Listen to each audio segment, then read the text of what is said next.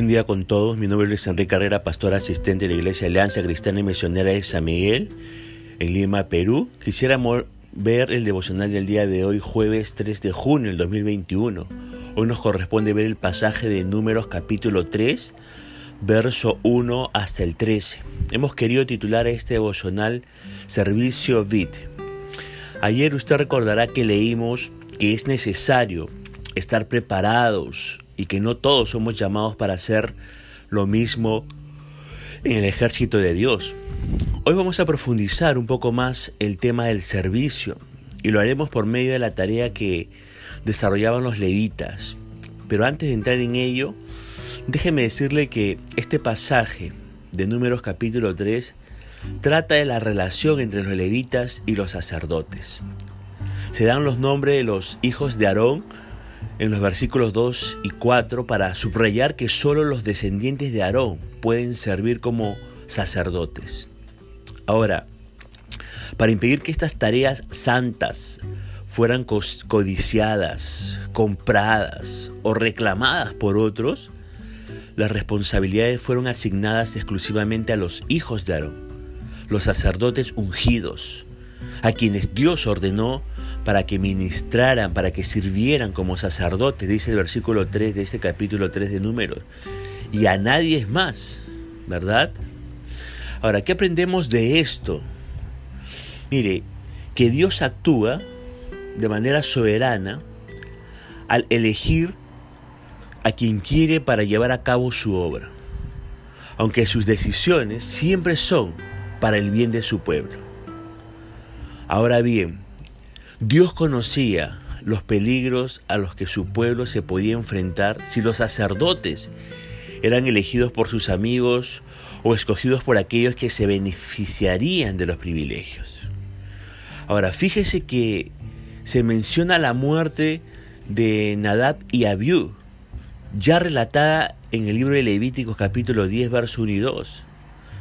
No sabemos qué fue el fuego extraño que ofrecieron pero bien puede haber sido algún tipo de práctica pagana. Su muerte enfatiza la seriedad de la tarea de servir a, un Dios santo y sirve como advertencia a los levitas de que ellos también deben ejercer cuidado de cumplir exactamente todas las instrucciones de Dios. Pero ahora, trasladándolo al siglo XXI, nosotros en Cristo, todos los creyentes, somos sacerdotes y podemos acercarnos a Dios, pero nunca debemos hacerlo livianamente. Eso tenemos que recordar nosotros los creyentes del siglo XXI. No acercarnos a Dios este, livianamente. Basta con recordar lo que le sucedió a Ananías y Zafira ya en Hechos 5, lo que dice 1 Corintios capítulo 11, verso 27 al 32 con respecto a la cena del Señor y lo que dice Hebreos 10, 31. ¿Ok? Ahora bien, los sacerdotes, recién consagrados de la familia de Aarón, necesitaban compañeros fiables como ayudantes en el trabajo. Estas personas, escogidas por Dios, debían ayudar a Aarón y a sus otros hijos, Eleazar e Itamar, y a sus sucesores en el oficio.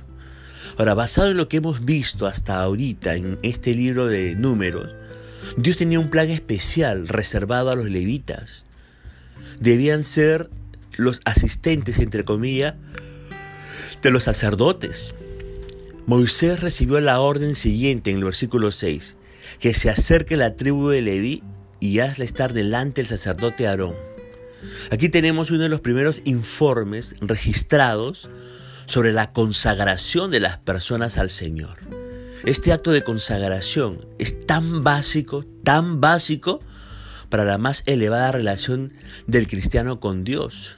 Tanto así que la epístola a los romanos dice en esta carta de Romanos capítulo 12, verso 1 y verso 2, amados, les ruego que entreguen su cuerpo a Dios por todo lo que Él ha hecho a favor de ustedes. Que sea un sacrificio vivo y santo, la clase de sacrificio que a Él le agrada. Esa es la verdadera forma de adorarlo. No imiten las conductas ni las costumbres de este mundo.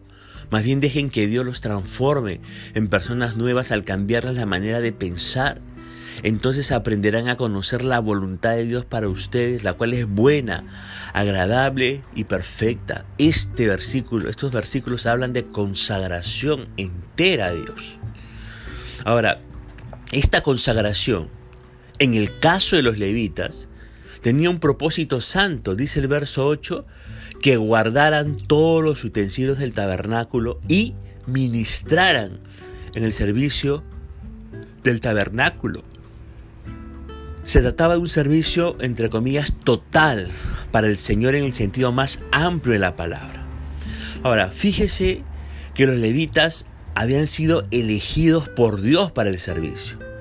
No es que ellos, entre comillas, sintieron que tenían que hacerlo, o entre comillas, soñaron que ese era o sería el ministerio ideal para sus vidas. No, no entraron en ese servicio por capricho y tampoco para tapar algún hueco. No iban los levitas autopromocionándose. Soy levita, no se olviden de mí. ¿ah? Por favor, ténganme en cuenta. No, no, no, no, no, no.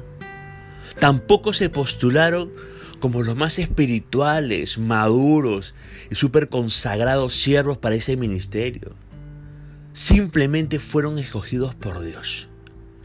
Ahora permítame hacerles algunas preguntas a estas alturas del devocional. ¿Es su deseo servir a Dios en lo que Él quiera para usted?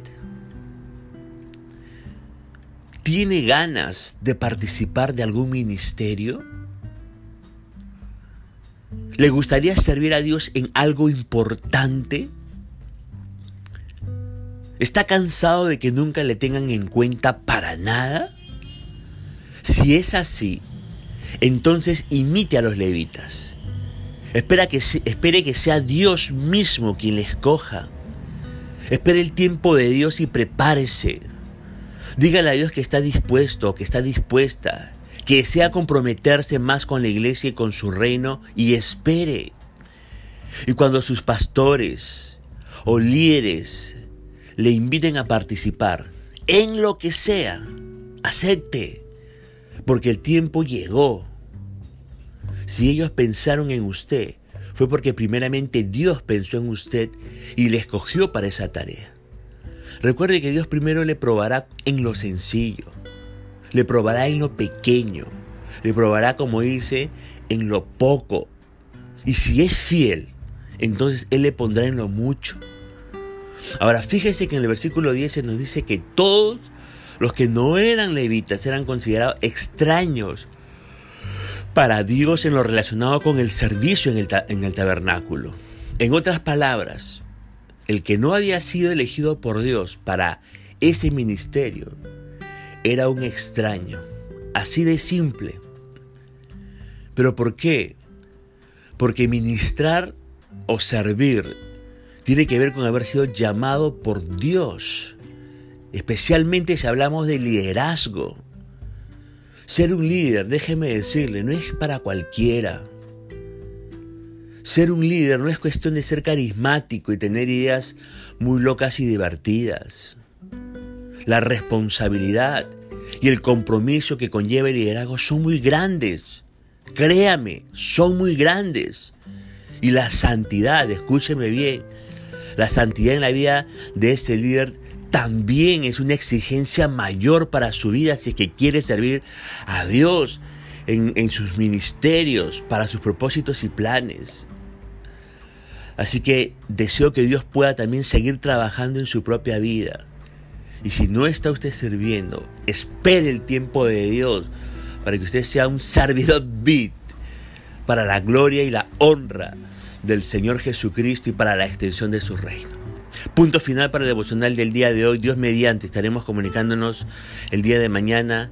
No sin antes desearle que la gracia y la misericordia y la paz del Señor sea sobre su propia vida. Conmigo será hasta el día de mañana. Que el Señor le bendiga.